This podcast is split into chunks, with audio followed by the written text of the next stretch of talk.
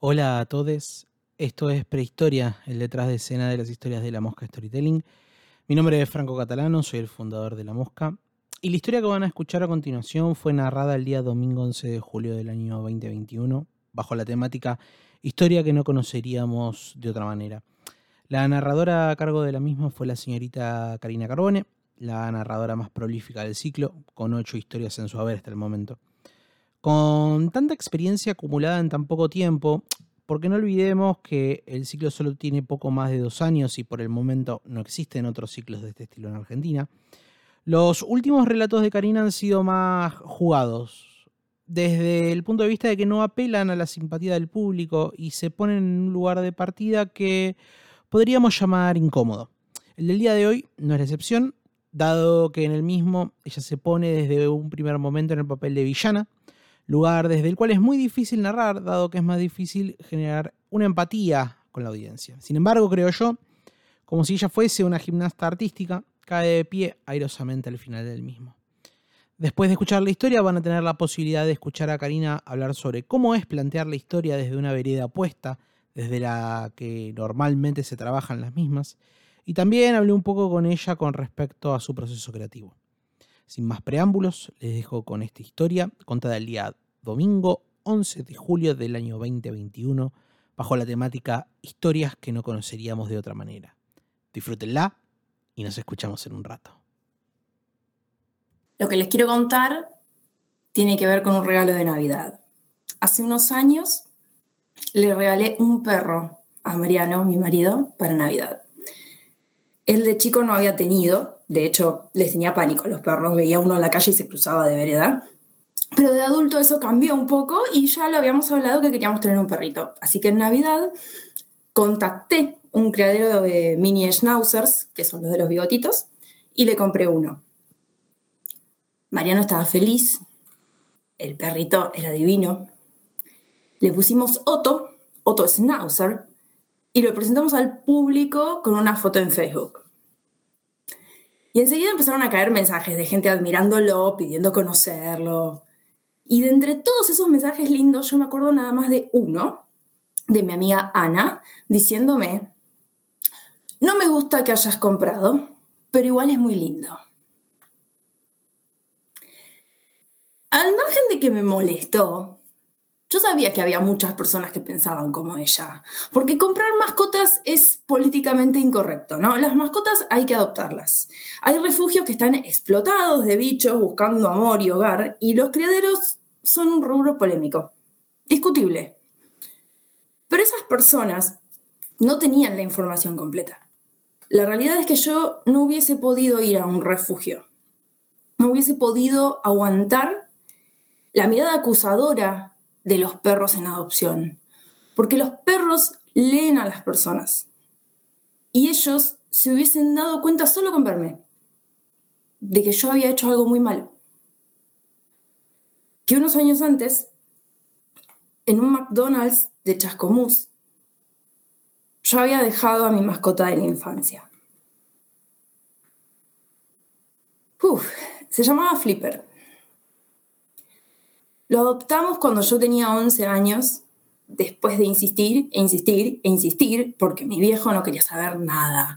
O sea, él nunca había tenido mascota y lo veía como una responsabilidad más. Y entre mi hermana, mi vieja y yo le tuvimos que quemar la cabeza durante años para que finalmente aflojara. Flipper era un perro mediano, una cruza, un PP, mezcla de dálmata y manto negro. Había quedado un perro divino, todo con el pelo largo, un dioso, pero tenía un carácter de mierda. ¿Será que los perros se parecen a los dueños, como dicen?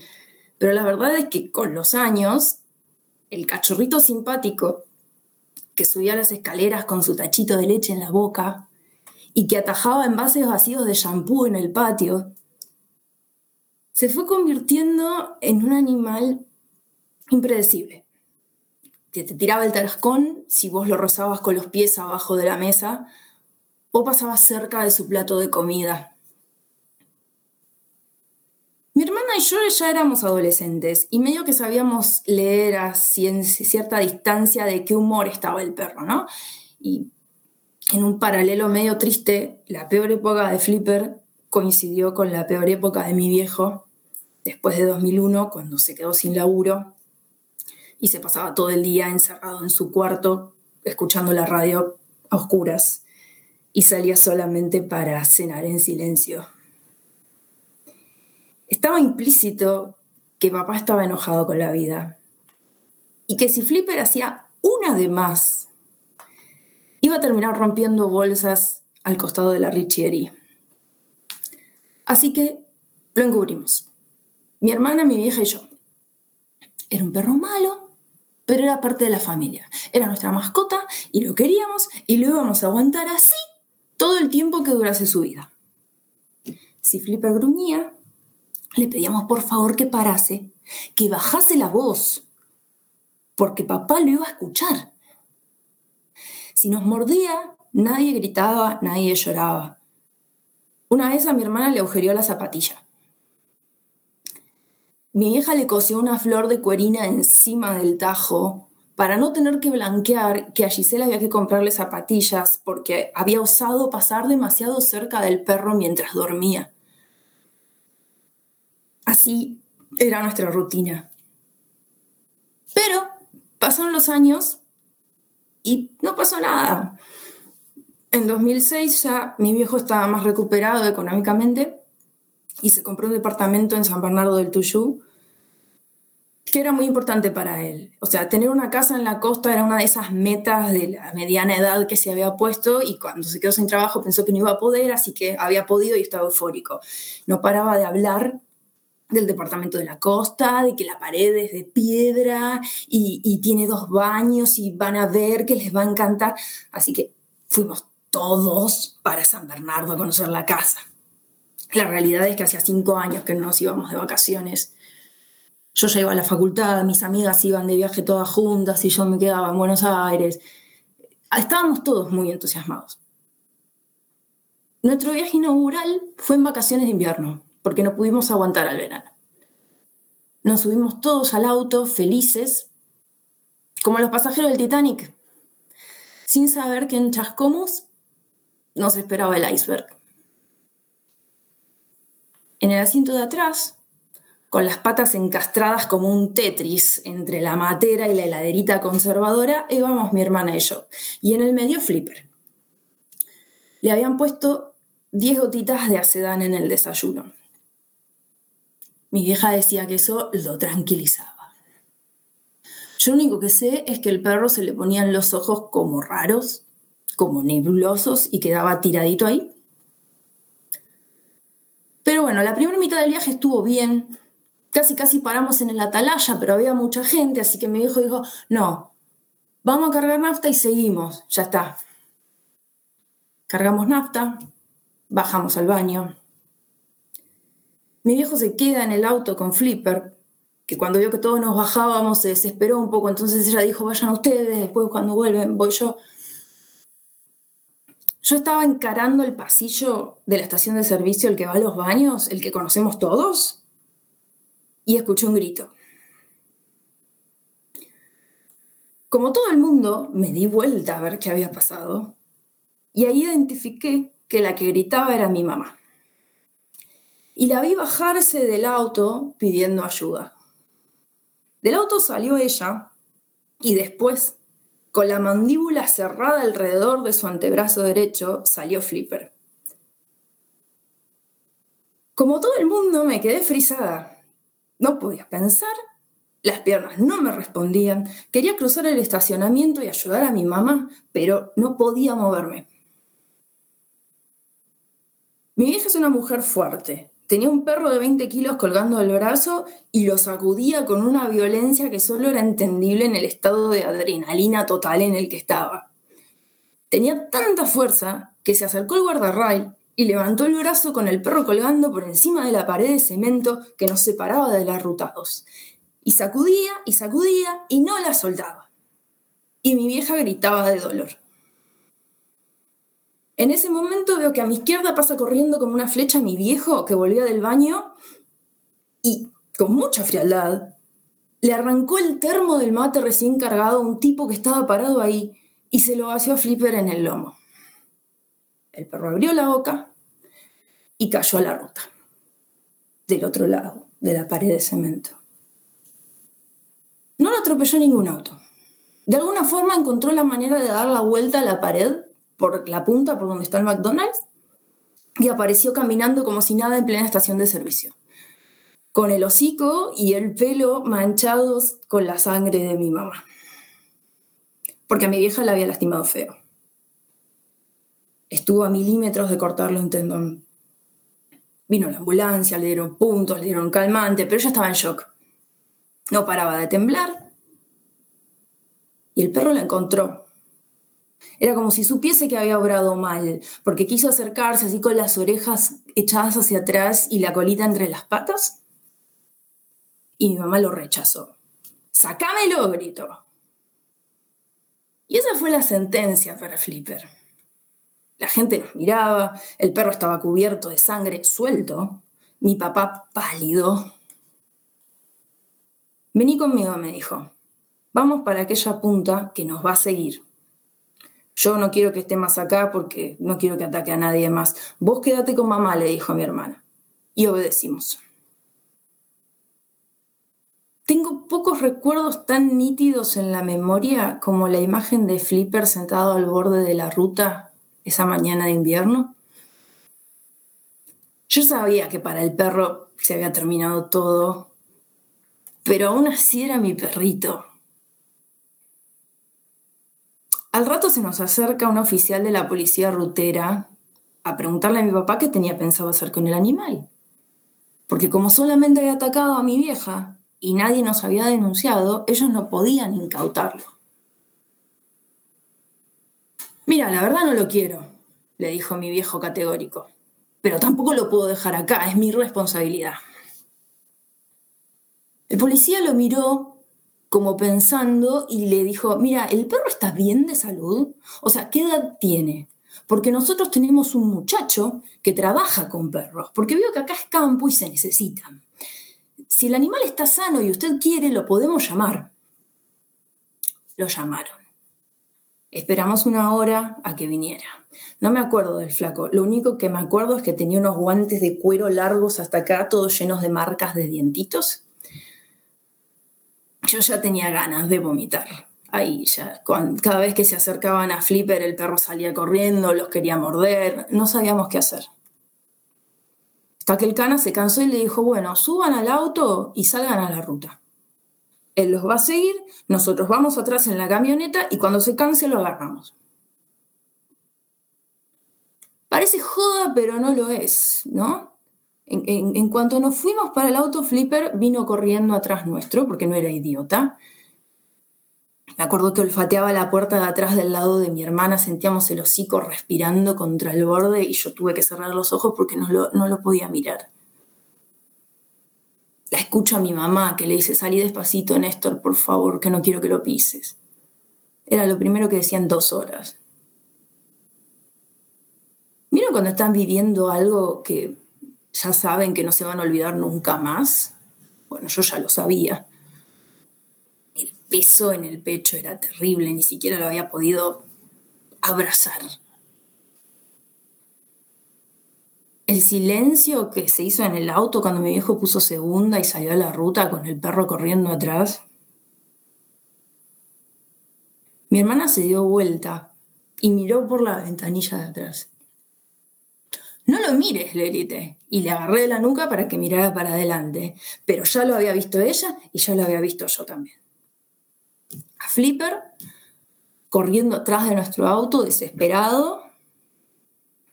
Flipper abandonado en la ruta. Flipper por última vez.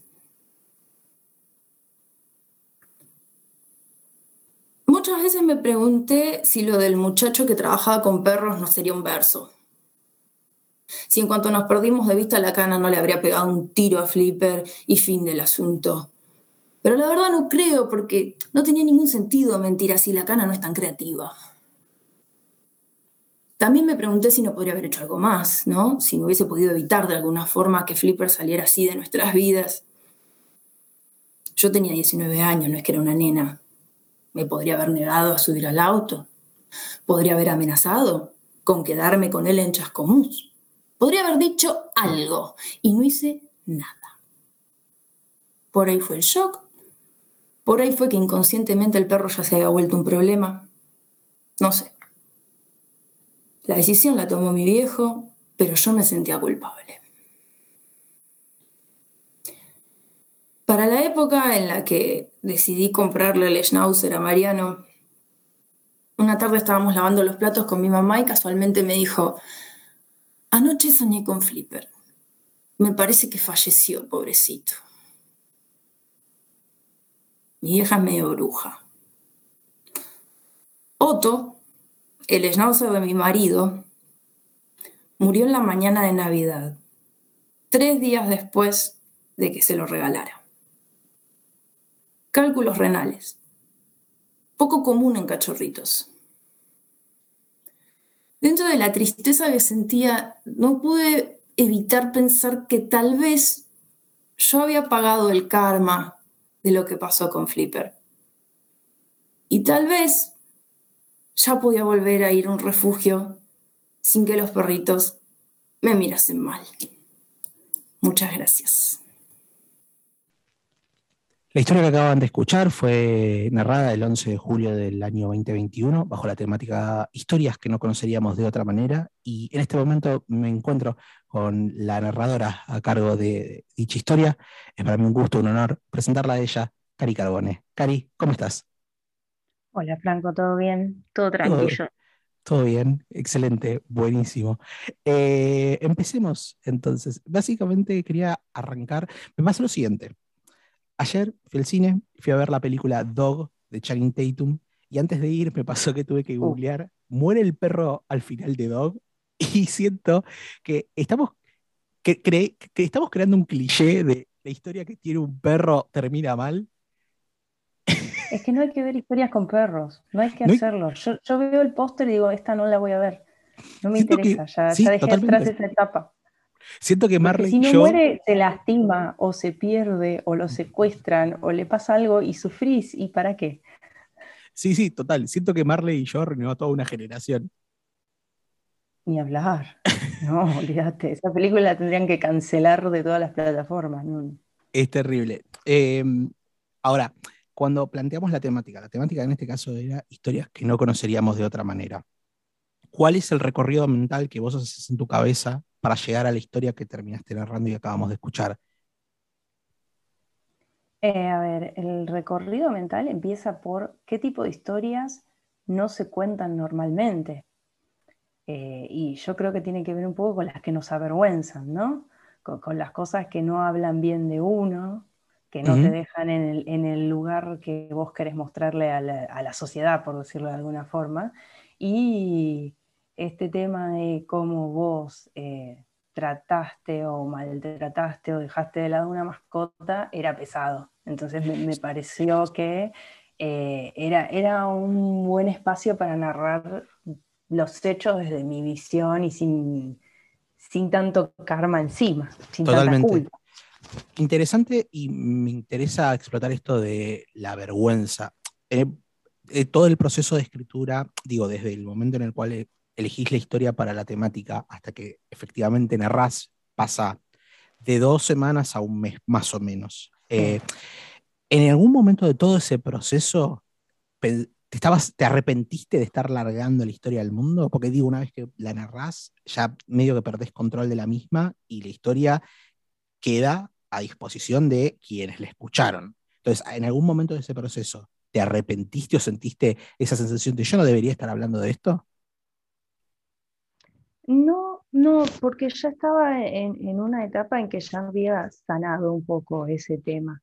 Es como que, bueno, yo lo cuento en la historia que creo que hubo un karma a raíz de toda la situación de, Flipper y, los perritos que vinieron después y cómo me siento hoy yo respecto a mis mascotas, que digo, bueno, a ver, pasó, que no lo cuente no lo va a borrar porque pasó y, yo lo sé y es una experiencia que de alguna forma me, me marcó entonces, compartir eso de decir, mira, podés pifiar, podés tener situaciones que parecen de película en tu vida y que te avergüenzan y que las recontra hubieses hecho distinto y que sirva para, eh, no sé, cambiar tu carácter de alguna forma. Entonces me parecía enriquecedor para el que lo escuchara eh, contarlo.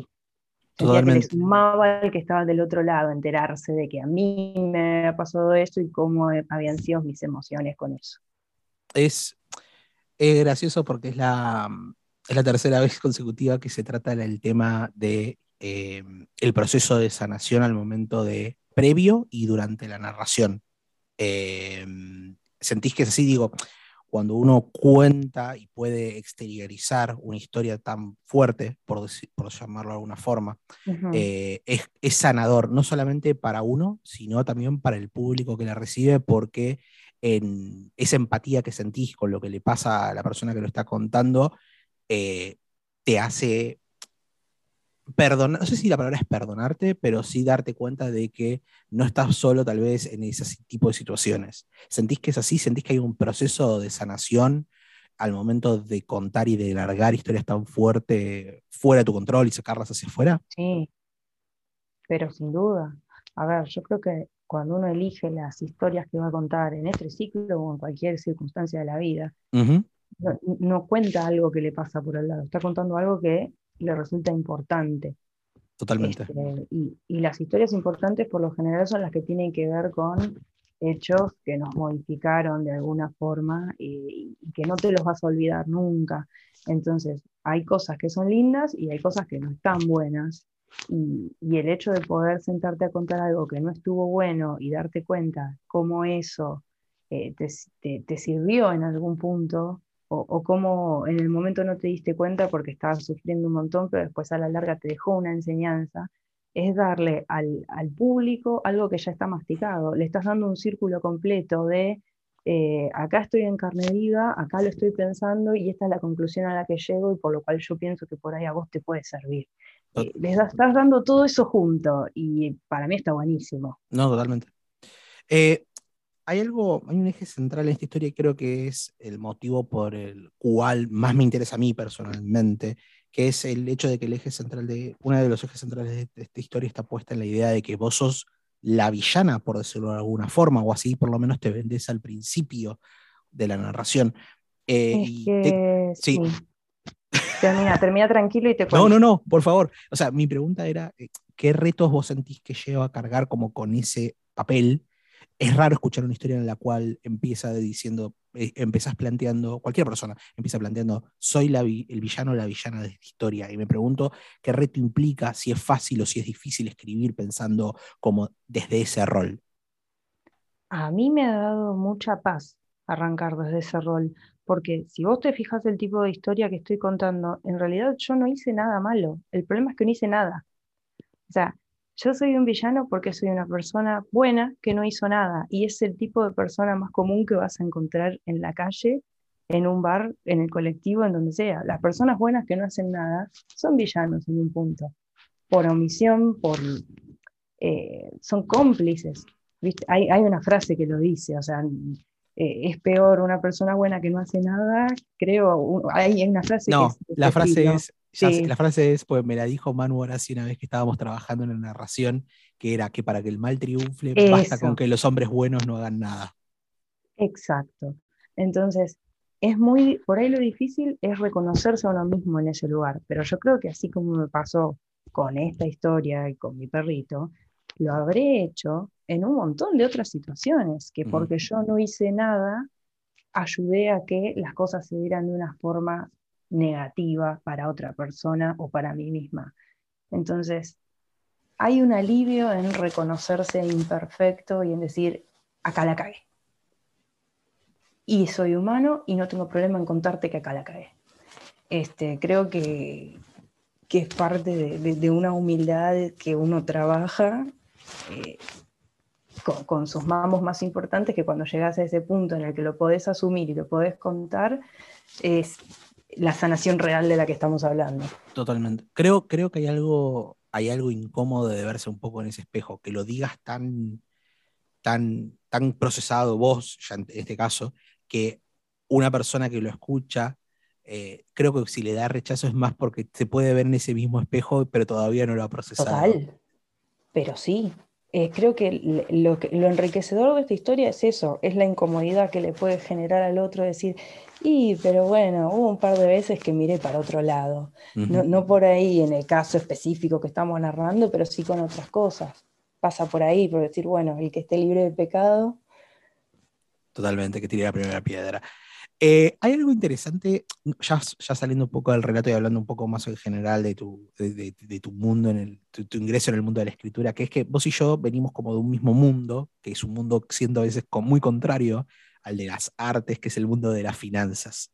Y yo sé cómo es la historia en mi caso, pero mi curiosidad es, en este caso, ¿cómo llegás vos al mundo de la escritura? O sea, ¿qué pasos diste para llegar hasta este mundillo. Ya sea, nosotros nos conocimos en el stand-up, pero ahora estamos, bueno, hablando acá desde el mundo de la escritura. Entonces, ¿cómo llegaste acá?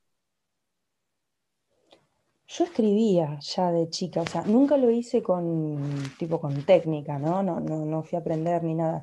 A mí me gustaba mucho, mucho leer, pero yo leía una barbaridad cuando era adolescente, joven, digamos, ahora ya no tanto, casi nada ahora, pero leía mucho y escribía mucho. Eh, nada, o sea, tenía facilidad para, escribir historias.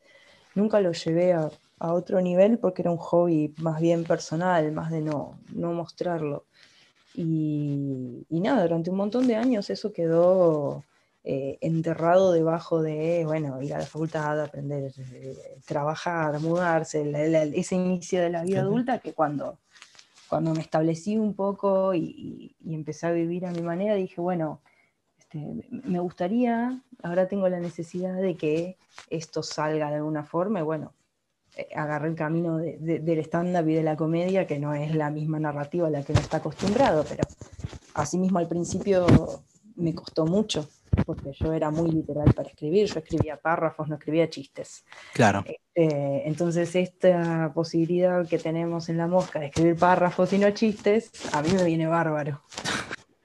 Eh, ¿Y qué sentís que tiene el storytelling, tal vez, o la narrativa en general, que tal vez el stand-up u otros géneros artísticos o literarios no tienen? ¿Qué, qué sentís? Yo creo que tiene mucha humanidad, porque lo que se comparte son, son hechos reales, eh, que, que, ya te digo, no, no, me quiero repetir en lo que digo, pero que fueron importantes para quien nos narra. Entonces hay una crudeza y una honestidad en lo que uno relata que no le puede pasar por al lado al que lo está escuchando. Eh, no está esta cosa de entretener barra aburrir, sino que vos lo que buscas es generar una emoción y si sos honesto y en lo que estás contando se da naturalmente. Eh, y te das cuenta de eso en el público porque la gente que, asiste normalmente a, los ciclos de, la mosca se repite, vuelve porque obviamente capta esa emoción y eso es lo lindo que estás teniendo, eh, abrís, digamos, abrís el corazón, contás lo que tenés para dar y del otro lado lo reciben eh, como, como debería ser siempre, como diciendo, bueno, entiendo que esto que me estás transmitiendo es importante y ahora soy cómplice y gracias por compartirlo. Eh, eso, eso es hermoso. Bien. Em, me, me, pasa esto de que decís que te repetís, pero me encanta que te repitas porque estamos como reforzando ciertos puntos. Eh, una de las cosas que a mí más me gusta de trabajar con vos, y esto lo tengo que, admitir, y siempre lo digo que puedo, es que sos de las personas más responsables al momento de trabajar y que siempre traes las historias terminadas al primer ensayo. Eh, y eso me encanta a mí. Ahora, mi pregunta es, ¿cuándo arranca puntualmente tu proceso de escritura? ¿Arranca cuando ya cuando te tiran la te tiramos la temática, ya, ya empezás a, escribir de alguna forma, te sentás un día, escribís todo de una, eh, ¿cómo es el proceso de escritura para vos? Bueno, a mí me pasa que hay algunas historias que yo siempre tuve ganas de contarlas y de hecho por ahí ya se las conté a familiares y amigos, entonces las tengo un poco masticadas y, no te voy a negar que a veces digo, che, esto sería lindo compartirlo en el ciclo, pero se tiene que dar que coincida la temática, ¿viste? Sí, un poco la podés forzar, pero sí es cierto. lo que pero hasta ahí, hasta ahí la podés forzar, porque tampoco podés caer con algo que no tiene nada que ver. Este, entonces, bueno, si, si se da el caso de que justo surja una convocatoria con las características de algo que yo ya venía masticando, es simplemente sentarse a plasmar en el papel lo que ya conté antes y por ahí molestarse un poco más por el, estilo y, cómo darle más cuerpo a la narración, porque no es lo mismo contar una anécdota de dos minutos en un sillón en tu casa que eh, dar algo más, más elaborado eh, sin alejarse de, la realidad tampoco, que no se termine convirtiendo en una ficción. Este, pero si no es así y, tengo que arrancar de cero, por lo general la pienso un par de días en mi cabeza y después trato de escribir de un tirón el, primer borrador y, llevarlo a los ensayos, que a mí al menos me sirven un montón, y, de lo que surja de los ensayos, eh, enriquecer a partir de ahí. Bien, y desde, hay, hay, algo curioso que es que desde el momento en que vos te sentás a escribir hasta el momento que terminás de narrar, digo, hay un montón de paradas intermedias, como dijiste, tenemos el ensayo, tenés el proceso de reescritura, eh, el momento previo a narrar, el momento que narrás, el, un poco el después de narrar. ¿Cuál es tu parte favorita de todo ese proceso y por qué? Em, a mí me gusta mucho recibir los comentarios que me hacen eh, los colegas, digamos, eh, en el primer ensayo, porque vos ahí vas con el crudo que a mí me ha pasado pensar, bueno, esto, esto ya está, esto no sé qué le cambiaría, eh, porque uno también se apropia de la historia y, el, primer ensayo es en el momento que te dicen, che, pará, esto ya no va a ser tuyo, esta historia ahora eh, es compartida. Entonces, eh, todos los comentarios y las mejoras que proponen los demás a mí me sirven un montón para abrir la cabeza de, ah, mira, esto sí se le podía cambiar, o esto dicho así queda mejor, o, si busco un par de ejemplos más o, amplío más esta situación, queda más lindo. Esa, eh, esa respuesta inicial de lo que yo traje se puede mejorar, a mí me encanta y que después quede lindo, después quede lindo gracias a ese trabajo en equipo, por decirlo de alguna forma, me, alegra un montón. Es cierto, pasa a ser un, es cierto esto que decís de que pasa a ser un esfuerzo compartido.